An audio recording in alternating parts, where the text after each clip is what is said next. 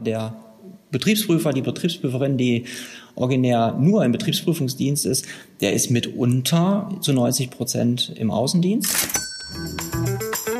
Wie fühlt sich der Arbeitsalltag einer türkischstämmigen Polizistin an? Brauchen wir an Kitas eine Männerquote? Wie steht es wirklich um die Digitalisierung in Schulen und Jobcentern? Und wie gefährlich leben Straßenwärter? Diese und viele andere Fragen klären wir hier bei Diensttag. Menschen, die Staat machen, dem Podcast des DBB Beamtenbund und Tarifunion. Hallo, hier ist Juliane Hilscher. Bei Dienstag darf ich heute mit Thorsten Bulthaupt sprechen. Der ist Betriebsprüfer in einer Steuerverwaltung. Stimmt's? Hallo. Das ist so richtig. Hallo Juliane. Zuerst gibt's immer ein kleines ähm, Update in Form eines Steckbriefes. Sag uns ein paar Daten über dich. Wie alt bist du? 48 Jahre. Wo kommst du her? Ich komme aus dem Kreis Herford in Westfalen. Und wie ist deine genaue, konkrete Berufsbezeichnung? Ich bin Diplom-Finanzwirt. Welche besonderen Merkmale hat man denn? Wie hat man sich dich vorzustellen? Ah, wie hat man sich vorzustellen? Ich bin, äh, ich glaube, ein lebenslustiger Mensch. Äh, die Leute sagen von mir, wenn ich reinkomme, dann verändert sich das Klima im Raum. Ich mache Späße und äh, kann zwar auch sehr ernst und guter Zuhörer sein, aber ich glaube, insgesamt bin ich ein doch lebenslustiger. Tu dir keinen Zwang an, das darfst du in den nächsten 30 Minuten gerne rauslassen. Hast du Tattoos irgendwo? Oh nein, ich, ich stehe auf Originale und habe mich nicht verändern lassen. Okay, was ist deine Lieblingsmusik? Was hörst du gern? Oh, ich höre unheimlich gerne äh, moderne Chormusik, aber auch ähm, äh, Popmusik. Was schätzen andere an dir? Was sagen sie dir Nettes? Nett sagen sie mir ist, ähm, dass sie immer einen Zuhörer finden, wenn sie einen Zuhörer brauchen. Mhm. Und welche Eigenschaft an dir magst du selber nicht so gerne? Ich glaube, dass ich irgendwann ungeduldig werde. Ungeduldig, wenn zum Beispiel Absprachen nicht funktionieren, die man getroffen hat und ähm, ja, wenn dann einfach solche Dinge nicht funktionieren, die vereinbart wurden. Ich glaube, bei biografischen Fragebögen ist die Antwort auf negative Eigenschaften immer Ungeduld, weil das so eine negative Eigenschaft ist, die zumindest heißt, dass man irgendwie ein Macher ist und ordentlich was reißen will irgendwie. Hm? Das ist nicht so schlimm wie ich verhau meine Kinder oder sowas. Das ist nicht so eine schlechte. okay. Sag mal, was tust du denn? Machst du eigentlich deine Steuererklärung selber? Also ja, meine Steuererklärung, die mache ich selber. Ähm, meine Frau und ich, wir machen zusammen meine Steuererklärung. Die wird schon äh, in Hausarbeit erstellt. Äh, das machen wir selber. Ja, doch. Mhm. Ich habe in der Vorbereitung gelesen, dass das deutsche Steuerrecht aus über 200 Gesetzen und fast 100.000 Verordnungen besteht. Stimmt das überhaupt? Und falls ja, blickst du da durch? Also ich habe tatsächlich nicht nachgezählt, wie viel Steuergesetze wir oder was alles zusammenhängt. Äh, ich habe gehört, dass 60 Prozent aller Steuerrechtsliteratur in deutscher Sprache geschrieben wird. Und ähm, Insgesamt kann ich sagen, ja, das ist ein Wust an, an Regeln und Normen, den wir da haben. Und nein, einer alleine guckt da nicht durch. Also man muss sich mit mehreren Leuten zusammentun, wenn ein Problem komplexer wird. Alleine kann man das Steuerrecht nicht beherrschen. 60 Prozent der europäischen Steuerliteratur, was, was sagt das aus über uns Deutsche? Die weltweite Steuerliteratur wird zu 60 Prozent in deutscher Sprache geschrieben. Und ähm, da sieht man, dass wir es nötig haben. Okay. Ja, wir sind die Besten im, im Steuergesetze schreiben. Ja, oder wir haben so viele Spezialfälle. Es gibt ja so ein paar typische Klischees, die man über Steuern und auch ähm, Steuerhinterziehung sagt. Zum Beispiel, die Kleinen hängt man, aber die Großen lässt man laufen. Wie siehst du das? Also ganz kann ich es nicht unterschreiben. Nein, also das, äh, also das, das Klischee, das wird immer wieder unterstützt, auch wenn wir äh, in, unter Fachleuten zusammensitzen, meinetwegen mit den Gewerkschaftern oder im Finanzamt bei der Kaffeerunde. Ähm, das ist also so, dass äh, wir schon auch Regeln haben, die sich, die wirklich besonders auf die Großen gucken. Ne? Also wir haben eine Betriebsprüfungsordnung in Deutschland, ein Bundesgesetz, das zum Beispiel sagt, dass die großen Konzerne dauerhaft vom Finanzamt geprüft werden. Das ist bei kleinen Unternehmen lange nicht der Fall. Und äh, also dass man insgesamt sagt, die, die Kleinen werden äh, genauer unter die Lupe genommen, das kann ich nicht unterschreiben. Nein. Mhm. Es gibt ja auch noch aus der anderen Perspektive ein Klischee, das nämlich heißt, der Steuerehrliche, der ist einfach der Dumme, weil er es nicht richtig anstellt. Wie stehst du dazu? Ja, ich glaube schon, dass, dass man, wenn man sachkundiger ist, mehr rausholen kann. Jetzt nicht vielleicht der, der Arbeitnehmer, der einfach zur Arbeit geht und hat dann seine, seine Wegestrecken zur Arbeit in die Steuererklärung zu schreiben. Aber ich denke, im Bereich der, der Unternehmen, da gibt es klügere und weniger kluge Gestaltungen. Und äh, da muss man schon sagen, ja, wer gut beraten ist, ähm, der der kann vielleicht Steuern sparen. Man muss auch sagen, guter Rat ist vielleicht auch teuer an der Stelle. Wenn man sich Beratung leistet, denke ich, kommt aber auch was dabei heraus. Mhm. Klüger oder weniger klug ist ja aber nochmal was ganz anderes als ehrlich oder geschummelt. Ne? Weil Schummeln ist ja ein richtiges Vergehen. Das ist ja keine Ordnungswidrigkeit, sondern ist ein Verbrechen, oder? Das ist böse, sagen wir. Genau. Also wer jetzt eher Vorsatz äh, begeht und falsche Angaben zum Beispiel macht, das ist eine Sache, die ist auf einem anderen Spielfeld zu sehen. Ähm, aber ich sage mal, es gibt so viele Gestaltungsmöglichkeiten im Steuerrecht ähm, und man kann sie nicht alle kennen. Wer sich beraten lässt und da gut aufgestellt ist, der kann es sicherlich klug aufstellen, auch ehrlich ähm, weniger Steuern zu zahlen.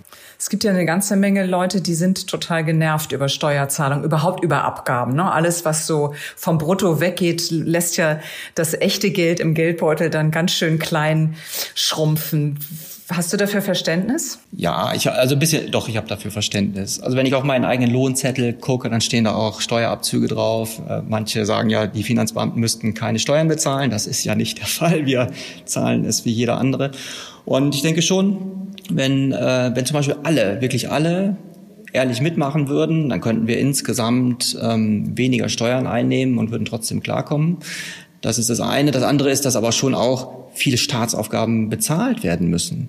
Und ähm, da weiß ich schon auch souverän, ja, es muss halt Geld auch in die Kasse reinkommen. Ähm, über die Menge könnte man jetzt sich ärgern oder es lassen.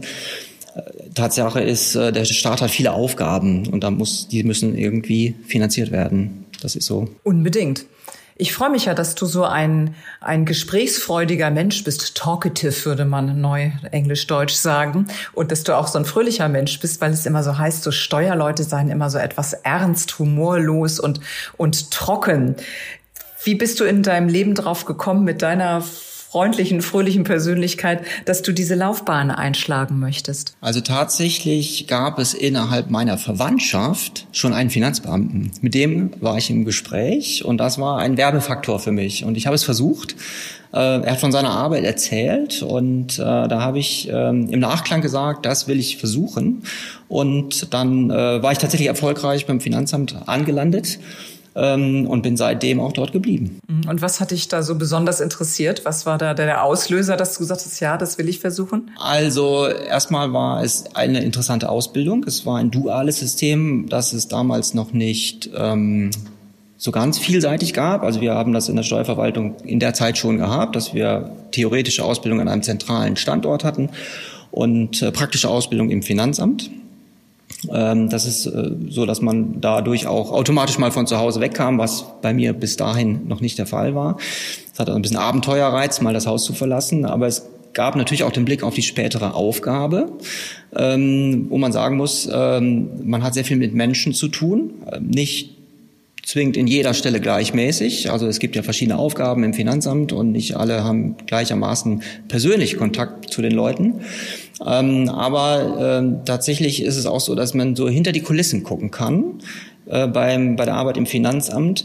Ähm, und das sind schon auch äh, ja, Einblicke ins Leben da draußen, die man jetzt nicht so mit Stammtischgesprächen vergleichen kann. Das ist schon so, dass man, ähm, dass die Leute irgendwo sich preisgeben gegenüber der Finanzverwaltung. Ähm, und das macht, ähm, sag mal, wenn man den Blick hat, was da draußen passiert, ähm, dann, dann ist das eine hochinteressante Aufgabe, ähm, ja, im Finanzamt zu arbeiten. Mhm. Ihr müsst totale Vertraulichkeit bewahren, oder? Das ist so. Also das ist einmal glaube ich, auch ein sehr großes Selbstverständnis an der Stelle, weil wir darum wissen, es ist natürlich auch gesetzlich vorgegeben, das ist so, dass wir eine Abgabenordnung haben, die genau die, das Steuergeheimnis auch beschreibt. Aber wir wissen auch um die Sensibilität selbst. Also das, man muss das einem Finanzbeamten nicht erklären, äh, wie ein Steuergeheimnis funktioniert, ähm, weil doch weil man doch weiß, warum es überhaupt geschrieben wurde. Das ist übrigens die beste Norm, die eigentlich nicht gebraucht wird, weil die Leute das Verständnis selber haben. Nein, wir haben tatsächlich äh, dann hohen Anspruch, äh, niemals das Steuergeheimnis zu verletzen. Du hast eben gesagt, dass die Arbeit in der Steuerverwaltung recht vielseitig ist. Das kann man sich so als Otto Normalverbraucher oder Lieschen Müller überhaupt nicht vorstellen. Was gehört denn alles genau zu deinen Aufgaben? Also ich bin heute Betriebsprüfer im, in einem Finanzamt. Also wir sind das Finanzamt äh, für die Groß- und Konzernbetriebsprüfung in Nordrhein-Westfalen prüfen wir die großen Betriebe in einem extra Finanzamt. Davon gibt es 15 in Nordrhein-Westfalen. In einem solchen arbeite ich. Und ähm, wir haben eigentlich nur die eine Aufgabe, Betriebe zu prüfen. Und zwar die ganze Bandbreite der Großbetriebe. Ähm, alle Branchen, ähm, Dienstleister, äh, die, äh, gewerbliche Betriebe, produzierende Betriebe, ähm, äh, die haben wir auf dem Prüfungsplan. Wir schauen nach den steuerlichen Verhältnissen. Es gibt natürlich noch viel mehr Finanzämter, zum Beispiel die Finanzämter, in denen auch ein Arbeitnehmer seine Steuererklärung abgibt. Ähm, davon gibt es circa 100 Finanzämter in Nordrhein-Westfalen und da ist es schon so, ähm, dass die Aufgaben anders gestaltet sind. Da werden Steuererklärungen bearbeitet, da wird auch das Geld nachher einkassiert. Steuerbescheide müssen erstmal in die Welt gesetzt werden. Ähm, da wird viel ermittelt, da wird viel Papier bewegt, aber immer weniger Papier in der Zukunft, ähm, so dass wir sagen können, wir haben unterschiedliche Aufgaben und man kann sich innerhalb dieser Bandbreite doch bewegen und aufzeigen, dass man Interessen hat und dann kann man äh, ja letztlich in andere Aufgaben hineinkommen. Bist du denn überwiegend in diesen Betrieben dann und, und machst deine Untersuchung dort oder lasst ihr euch Unterlagen schicken, entweder per Papierform oder digital und prüft das bei euch in der Behörde? Am liebsten bin ich im Finanz, äh, im, im, in der Firma, nicht im Finanzamt. In der Firma ist es so, dass man Kontakt zur Firma hat. Äh, das sind Ansprechpartner, auch meinetwegen aus der Buchhaltung, da vielleicht Geschäftsführer, vielleicht der Unternehmer selbst. Und wenn man Fragen hat, dann kann man diese Fragen häufig zwischen Tür und Angel auch ansprechen und klären. Und äh, wenn ich jetzt zu Hause arbeite, dann müsste man das Telefon in die Hand nehmen. Das kann man natürlich tun, aber vieles geht leicht mit leichteren Füßen, wenn ich einfach vor Ort bin und Blickkontakt zu den Menschen habe. Mensch, ich habe da mal gerade eine Frage. Und wenn sie schnell geklärt ist, dann kann man sie fallen lassen oder weiter stochern, wenn es etwas Interessantes ist, wo wir einsteigen müssen. Das ist schwieriger im Homeoffice oder im Finanzamt. Ähm, beide Dinge sind möglich, aber taktisch klüger und vom ja, vom Zuwendung, von der Zuwendung an die Menschen ist es mir einfach lieber, in der Firma zu sein. Ein bisschen weiter reinstochern hast du gerade formuliert. Das heißt, ihr prüft ja eigentlich, um etwas zu finden, was nicht in Ordnung ist. Das heißt, wenn ihr kommt, haben die Menschen, die ihr besucht in den Betrieben, vermutlich erstmal ein mulmiges Gefühl. Entweder weil sie sowieso schon ein schlechtes Gewissen haben oder weil sie Sorge haben müssen, dass sie irgendwas nicht richtig notiert haben. Oder wie funktioniert das? Ja, wir haben erstmal natürlich eine, wir haben die Buchführung der Firma, die man uns zur Verfügung stellt. Entweder können wir in der Firma selber in der Buchführung lesen oder die können uns die Daten exportieren, dass wir es für uns aufbereiten in einem eigenen Programm. Aber wir haben letztlich erstmal nur Zahlen. Und äh, dann ist es schon so, dass hinter den Zahlen, hinter der Buchführung eigentlich ähm, ja vielleicht nur eine Zahl steht, meinetwegen mit Hinweis auf eine Rechnung oder so, und dass der, der Lebenssachverhalt, der dahinter steckt, der ist da ja nur vielleicht angedeutet. Und wenn wir dann äh, mit der Firma ins Gespräch gehen, vielleicht auch die Belege uns zeigen lassen oder uns einfach mal erzählen lassen, was ist damals passiert, ähm, dann äh, versteht man den Sachverhalt viel, viel einfacher und äh, kann letztlich beurteilen, ob die Verbuchung dann passend war oder vielleicht doch nicht. Gibt es denn sowas wie, wie Zufallsstichproben oder geht ihr regelmäßig jedes Jahr in die gleichen Betriebe und die wissen das schon, dass ihr eine bestimmte Zeit lang dort seid und die genau unter die Lupe nehmt? Bei uns im Finanzamt, bei den Großbetrieben ist es so, dass wir tatsächlich regelmäßig kommen. Also wir haben ähm, re regelmäßig Takte von, von drei Jahren, aber in Nordrhein-Westfalen prüfen wir auch manchmal sehr viel Zeit näher. Es gibt Unternehmen, die prüfen wir jedes Jahr und prüfen nur das letzte zurückliegende Jahr oder vielleicht die letzten zwei Jahre. Und äh, da sind wir äh, in Anführungsstrichen Stammkunde die wissen, dass wir wiederkommen. Und äh, das ist dann für die nicht so besonders als vielleicht in einem kleinen Betrieb, wenn man jetzt in, ähm, in ein Finanzamt geht, äh, wo vielleicht eine Pizzeria zum ersten Mal im Leben geprüft wird, ähm, dann ist da vielleicht schon auch Anspannung und Aufregung äh, für den Steuerpflichtigen. Äh, bei uns ist das regelmäßig nicht der Fall. Also dass äh, wir jetzt Zufallsauswahlen machen oder so, das haben wir nicht. Äh, wir gucken immer, ich sag, wir sagen qualifiziert dazu. Wir schauen qualifiziert, ob wir vielleicht eine Prüfung doch mal nicht durchführen, aber regelmäßig gehen wir hin. Und ähm, wenn wir jetzt kleinere Betriebe anschauen würden, ähm, dann ist es schon so, dass es Parameter geben muss, um, um zu schauen, macht es jetzt Sinn, überhaupt hinzugehen? Das ist bei uns jetzt nicht so. Die großen Betriebe prüfen wir eigentlich immer im Anschluss. Auch wenn das jetzt nicht im Moment dein Spezialarbeitsgebiet ist, vermute ich, dass du es trotzdem weißt. Wie ist denn das, wenn Einzelpersonen ihre Steuererklärung abgeben und vielleicht irgendetwas vergessen haben anzugeben oder vergessen wollten es anzugeben, also vielleicht nochmal Miteinkünfte oder irgendetwas, was man noch so hat. Was muss genau passieren, damit eine Steuerakte vom Finanzamt bei so einem Prüfer landet? Welche Indizien sprechen dafür, dass man da jemandem noch mal ein bisschen genauer auf die Finger schaut? Also beim Betriebsprüfer landen nur gewerbliche Betriebe oder also selbstständige Steuerpflichtige, die eine selbstständige Arbeit ausüben oder eben Gewerbebetriebe. Und äh, wenn es jetzt jemand ist, der Arbeitnehmer ist, und nur seine Vermietungseinkünfte aus dem freien Obergeschoss über ihm vielleicht vergessen hat einzutragen, dann ist das was anderes. Da ist es schon so, dass es eine Automatik gibt. Also da wird zum Beispiel festgestellt, ah, im letzten Jahr und alle Jahre hat er Vermietungseinkünfte erklärt, jetzt plötzlich sind keine mehr da. So, dann wird das einmal durch ein Programm ausgelöst und dann fragt ein Sachbearbeiter einfach nach. Und ähm, dann ist es schon so, wenn jetzt ein, ein Gewerbebetrieb äh, zu einem Prüfer soll. Die Frage hast du ja gestellt. Das äh, ist dann schon ein bisschen komplexer, äh, dass wir ähm, für jedes Jahr die Bilanzen da haben. Ähm, derjenige, der die Steuererklärung bearbeitet, der kriegt auch die Bilanzen. Und wenn der jetzt zum Beispiel Ansätze sieht, dass es lohnt, mal einen Prüfer hinzuschicken, dann setzen die sich so miteinander in Verbindung und, äh, und schauen, ob, ob der Betriebsprüfer im eigenen Finanzamt den Fall als prüfungsbedürftig ansieht und dann geht auch jemand hin. Wenn jemand hingeht, wie ist denn so ungefähr bei deinem Arbeitsalltag das Zeitverhältnis? Wie viel bist du bei dir in der Behörde und wie viel Zeit verbringst du anteilig vor Ort bei den Unternehmen? Also bei mir persönlich ist es schon so, dass ich, ähm, äh, dass mein Anteil im Unternehmen vielleicht etwas kleiner ist. Ich habe auch noch andere Aufgaben im Finanzamt, zum Beispiel für die Personalvertretung bin ich tätig, aber der Betriebsprüfer, die Betriebsprüferin, die originär nur im Betriebsprüfungsdienst ist, der ist mitunter zu 90 Prozent im Außendienst. Ähm, das hängt aber sehr auch von, äh, vom, vom Fall ab, vom Fallbestand, den man zu prüfen hat. Ähm, es gibt also tatsächlich äh, Prüfer, die dauerhaft, wirklich dauerhaft in einer Firma zugeordnet sind und gar keinen Arbeitsplatz mehr im Finanzamt haben. Ähm, das sind die ganz großen Unternehmen und äh, wenn also wirklich größte Konzerne, die weltweit unterwegs sind. Wenn wir aber jetzt Unternehmen haben, die etwas kleiner sind, dann ist diese Quote nicht so. Dann kann man sagen vielleicht 50, 60 Prozent äh, in der Firma. Das stelle ich mir trotzdem irgendwie echt schräge vor. Also wenn man quasi mit den Mitarbeitenden wie in einem kollegialen Verhältnis jeden Morgen zusammen in die Firma geht und abends wieder weggeht. Aber man weiß, diese eine Person, die gehört quasi nicht ins eigene Team, sondern das ist der, der Controletti irgendwie von Staatswegen. Wie ist denn da so das Verhältnis untereinander? Ja, dadurch, dass, dass man weiß, okay, das ist die Truppe vom Finanzamt, regelmäßig sitzt man auch nicht zwingend alleine in einer solchen Firma, sondern mit, mit Kollegen gemeinsam. Äh, aber es gibt es auch, dass man alleine dort ist.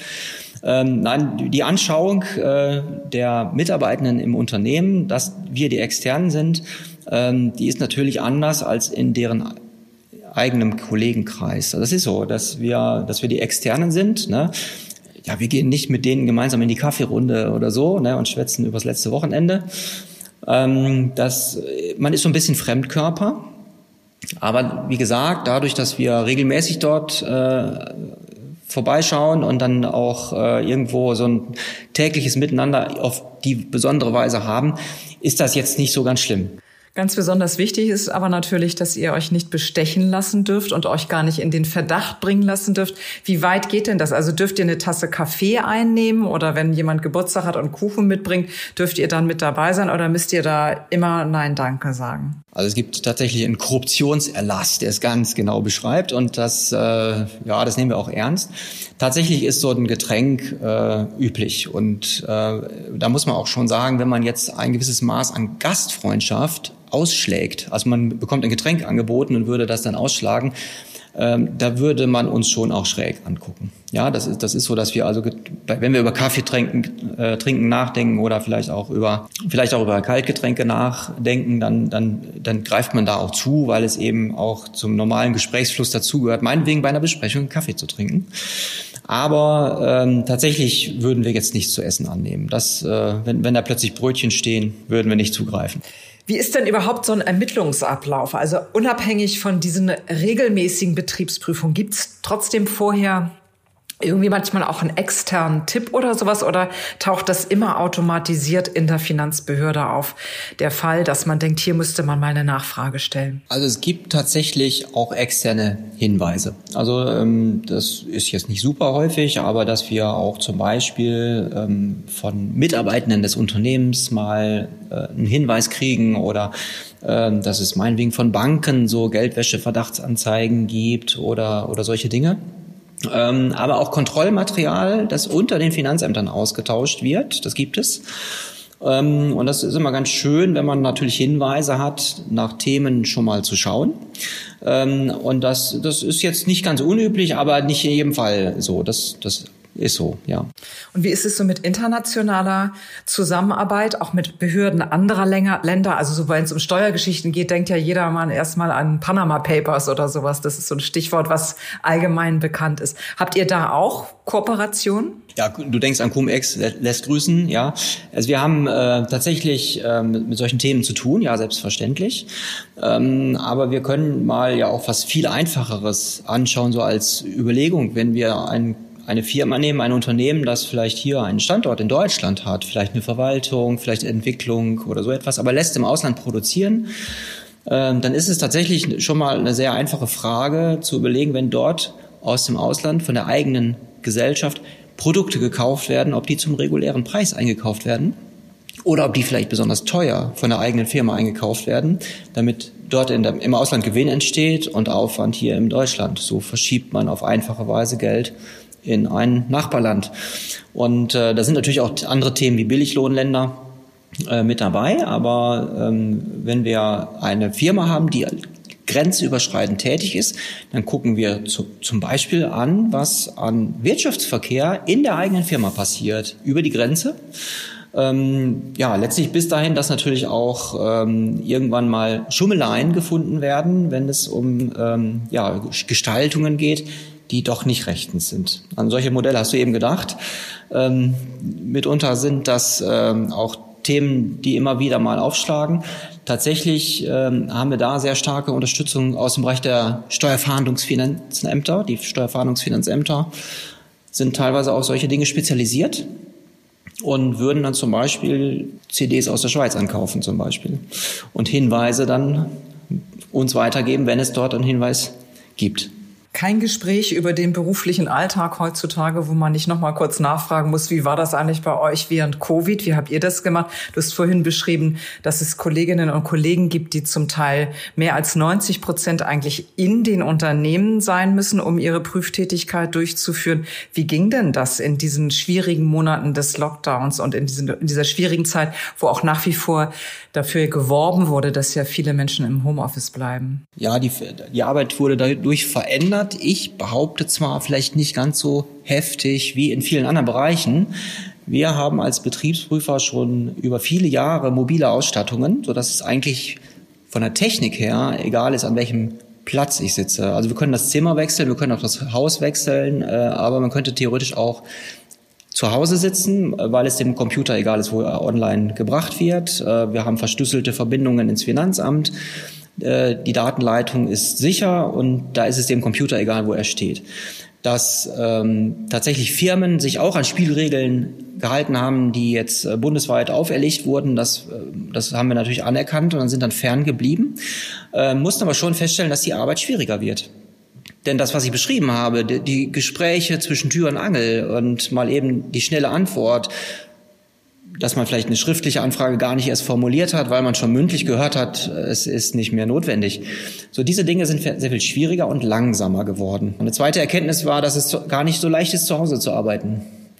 Ähm, weil mitunter auch Kinder zu Hause sind, weil die Schulen geschlossen waren. Wir zum Beispiel sind mit mehreren Köpfen zu Hause. Äh, die Schulen waren alle zu. Wir hatten gar nicht genug Schreibtische bei uns zu Hause. Und äh, ja, da habe ich mir meinen Wohnwagen aus der Dele geholt, der stand dann in der Einfahrt. Und ich habe mich äh, draußen in die Einfahrt gesetzt und hatte da dort mein Homeoffice. Ähm, ja, das, da hat man sehr viel improvisiert und ähm, äh, wir sind irgendwie da durchgekommen. Ähm, aber es war schon irgendwie anstrengend, denn wenn man zu Hause ist, denken die Kinder, man ist ja da. Da geht es den Menschen wie den Leuten. Das haben ja die meisten Menschen die irgendwie ins Homeoffice verlagert wurden, erlebt, ganz egal, ob sie ihr Geld mit Steuerprüfung verdienen oder mit etwas anderem. Ich habe es aber richtig verstanden, dass ihr in Sachen Digitalisierung nicht so schlecht ausgestattet seid wie möglicherweise andere Behörden. Ja, also es gibt immer Wege und Schritte weiter nach vorne, das ist so, aber äh, für unsere Bedarfe ist es so, dass wir ähm, ich sag mal, viele Dinge haben, die wir brauchen und die funktionieren auch. Ähm, bei uns in Nordrhein-Westfalen werden da viele Dinge, ich sag mal, hausintern verwaltet. Wir haben für alle Finanzbeamten ein Rechenzentrum. Die haben es ermöglicht, dass wir von überall verschlüsselte Verbindungen aufbauen können. Wir können mit diesem Computer auch telefonieren. Wir brauchen kein Tischtelefon, sondern wir telefonieren mit dem Computer, sind über die Festnetznummer des Finanzamtes an jedem Standort erreichbar. Und unsere Programme laufen auch sofern die Verbindung da ist, auch standortunabhängig, so dass wir Steuererklärungen bearbeiten können oder prüfen können oder was auch immer. Äh, das ist möglich und äh, das macht es doch sehr viel einfacher. Ähm, wenngleich natürlich Dinge performanter laufen könnten, wenn Internetverbindungen zu langsam sind oder so. Solche Dinge, die ärgern uns natürlich und hemmen.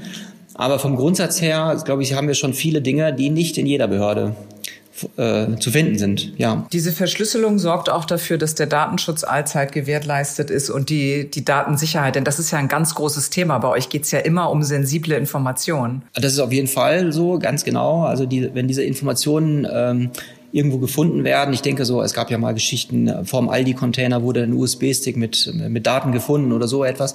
Das, äh, das dürfte niemals passieren und ich wage mal aus meinem Kenntnisstand heraus zu sagen, dass das auch nicht passieren kann, weil wir nur verschlüsselt arbeiten können. Also wir können zum Beispiel gar nicht auf einem USB-Stick unverschlüsselt Dinge abspeichern. Um jetzt vom Computer Daten herunterzunehmen, muss es verschlüsselt sein.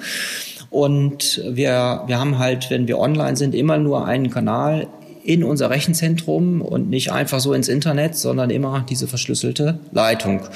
Ich denke, da kann man schon souverän sagen, nein, das ist sicher. Lass mal eine Sekunde in die Zukunft schauen oder es zumindest versuchen. Was denkst du, wie wird sich dein Beruf in den nächsten Jahren verändern oder was wünschst du dir, wie er sich verändern sollte? Ah, da muss ich schon kurz drüber nachdenken. Wir haben, wir haben sehr viele Entwicklungsschritte, ähm, einmal in der technischen Seite, äh, wir haben aber auch Dinge organisatorischer Art. Wir haben zum Beispiel bei uns in der Finanzverwaltung immer wieder auch Aufgaben zu erledigen, die uns so zugetragen werden, ähm, die jetzt nicht zwingend in die Landesfinanzverwaltung gehören. Also wir haben zum Beispiel jetzt aktuell ein großes Projekt, die die Grundsteuerreform ist bei uns ein großes Projekt. Ähm, die, die Gemeinden, die Kommunen müssen Steuerbescheide für die Grundsteuer erheben und kriegen von uns nur einen Wert für ein Grundstück.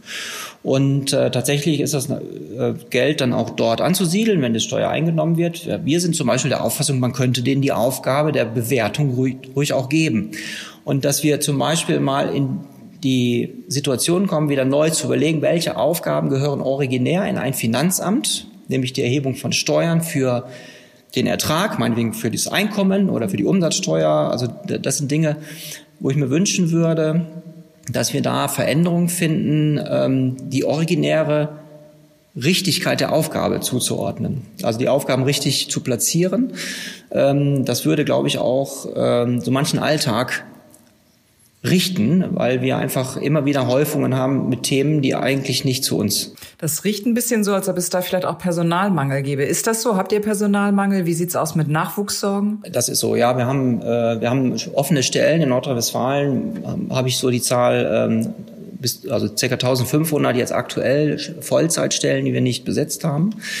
Ähm, da sind wir immer wieder dran. Es gibt die Gewerkschafter, die dahingehend unterwegs sind. Wir, es gibt aber auch die Politik der Dienstherr zum Beispiel, die sind auch äh, in der Erkenntnis, ja, wir müssen da was tun. Es gibt Imagekampagnen, dass wir Leute finden. Tatsächlich ähm, auch ich sag mal, mit Teilerfolgen. Also die Politik hat es erkannt und wir kriegen diese Stellen genehmigt. Aber tatsächlich müssen wir auch Leute finden, die das, äh, die es gut finden, bei uns zu arbeiten und die motiviert sind, da vielleicht auch ihr Talent zu sehen. Ähm, und das ist gar nicht so einfach, alle Stellen zu besetzen. Ähm, und, und wenn es gelingt, alle Stellen zu besetzen, merken wir dennoch, wir werden über das ganze Land jedes Jahr weniger Kolleginnen und Kollegen. Und äh, die Babyboomer-Jahre, die, die setzen uns richtig zu. Äh, wenn die nämlich in den Ruhestand gehen, dann fehlen uns immer wieder heftig Leute. Und äh, die Kolleginnen und Kollegen haben es lange Jahre gemacht und da fehlt natürlich Erfahrung und, äh, und Manpower, sagen wir mal dazu.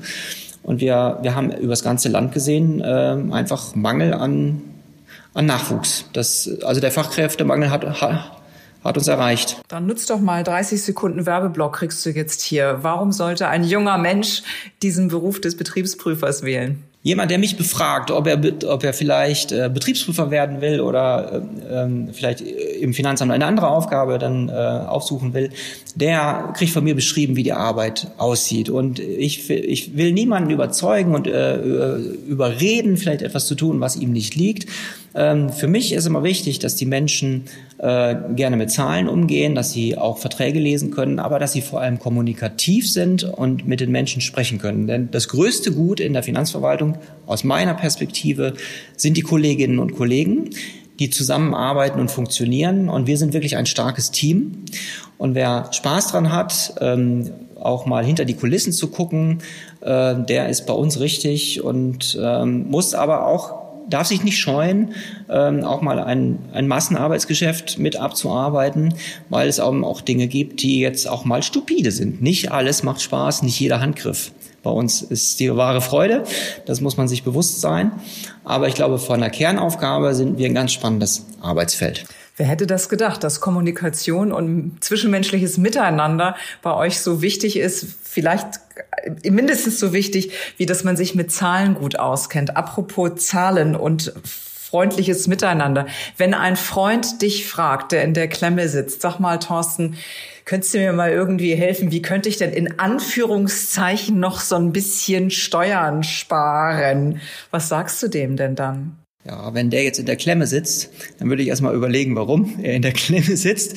Aber wenn er nämlich Steuern sparen will, heißt das ja im ersten Schritt, dass er Steuern zahlt. Und die Leute, die Steuern zahlen, die haben auch verdient. Also eigentlich müsste er schon Geld haben.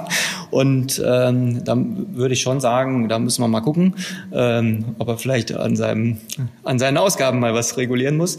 Ähm, aber es ist schon so, dass wir, ähm, wir, da sage ich, äh, glaube glaub ich für alle, bei mir aber auch, dass wir jetzt nicht in der Situation sind, äh, die Steuerberatung in der ganzen Nachbarschaft zu übernehmen. Das würden wir nicht tun, das ist auch nicht erlaubt. Ähm, also die eigenen steuerlichen Angelegenheiten, die, die kümmern wir. Ähm, das heißt nicht, dass man mal ein Thema diskutieren kann und äh, vielleicht auch, dass am Ende vielleicht eine Art Ratschlag daraus wird, aber wir würden jetzt nicht dahergehen und sagen, jetzt gucken wir uns mal deine Steuererklärung an wo denn da die Haken und Ösen nicht erkannt wurden. Nein, das machen wir nicht. Also das ist aber auch bekannt. Also tatsächlich werde ich aus meinem privaten Umfeld nicht mehr gefragt. Dann mache ich das jetzt auch nicht und streiche diese letzte Frage. Lieber Thorsten, ich bedanke mich ganz herzlich für das muntere Gespräch, für die tiefen Einsichten in deinen interessanten Beruf und äh, wünsche dir für alle zukünftigen Zeiten fröhliches Weiterprüfen. Alles Gute. Juliane, vielen Dank ne? und alles Gute. Tschüss. Tschüss.